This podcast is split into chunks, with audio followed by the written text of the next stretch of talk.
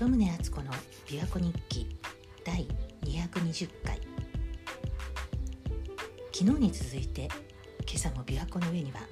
青い空が広がっていますけど今日はこの後は雨になると予報が出ています。昨日は船がたくさん見えたんですけど月曜日の今日はさすがに静かです。ところで今年に入って私の周りではやけに不法が多い気がするんですけどこれは本当にそんな気がするだけなんでしょうかね。日本の超過死亡数が戦後最大の規模で増えているっていう記事をネットで見かけたんですけれども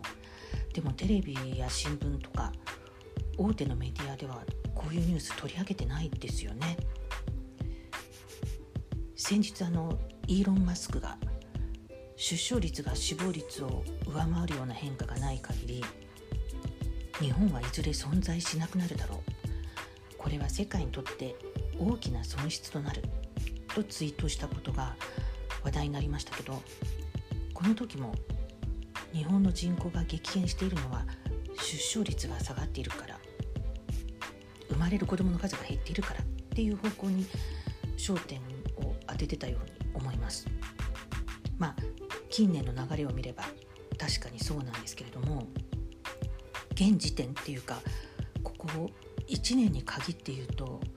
超過死亡数が異常に増えてるってことは多分大きな要因なんだろうと思うんですけどそれについては言及しないっていうかそこには目を向けさせないようにしているのかななんて邪推しています。まあ、とは言っても日本だけじゃなくて海外からも最近有名人の訃報がいろいろ入ってるような気がするんですけども先週はかなりショックでした。5月26日にデペッシュモードのアンドリュー・フレッチャーが60歳で亡くなったっていうニュースがあったんです。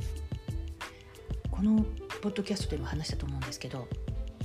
デペッシュモードは私が一番好きなバンドなんです。1980年にイギリスのバジルトンで結成されたエレクトロポップのバンドなんですけれどもアンドリュー・フレッチャーがその結成時からのメンバーの一人です。当初そのビンス・クラークとマーティン・ゴアとデイブ・ガンそしてアンディ・フレッチャーの4人で結成してその後ビンスが抜けてでアラン・ワイルダーが入ってきてでも最近になってアランもその後抜けてしまってなのでデペッシュモードは現在までマーティンデイブアンディの3人で存続していたわけなんですけどそのアンディが亡くなってかなりショックです、まあ、詳細が報じられてないので突然のことだったのか予想されていたことだったのかもわからないんですけれども私にとっては同世代のバンドでもあるので、まあ、それもあってショックです。去年2021年の4月にも私が中学生の時から大好きだったベイシティローラーズのレスリー・マッコエンが65歳で亡くなった時もショックだったんですよね。レスリーはその前の年2020年の2月にも来日していてライブをやってたんですよね。でその亡くなった去年2021年の夏からもツアーの予定が入ってたそうなんです。で亡くなる2日前にそのツアーの日程をツイートしてたんで本人にとっても本当に突然の死だったんだと思うんですけれどもでもその時も死因などの詳細が報じられなくてでようやく5ヶ月ぐらい過ぎた頃に検視官の報告が発表されてでなんか心臓病とあと長年のアルコールとドラッグの使用による合併症で亡くなったっていうような話でした、まあ、レスリーが長くアルコール依存症に悩んでいたっていうこともその時に知りました、まあ、知らない方が良かったって思うこと悲しくなることもいろいろありますけどでもアーティストの素晴らしいところは作品は残っていくっていうことですよね。特に音楽作品は世界中どこにでも聴くことができるわけですしまあデペッシュモードももう一回ライブを見たいって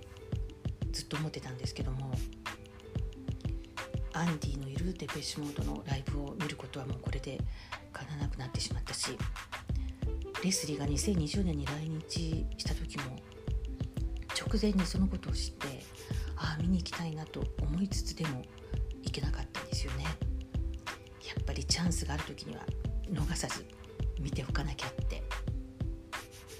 思いました。なんだか私の気持ちを察したのか今外を見ると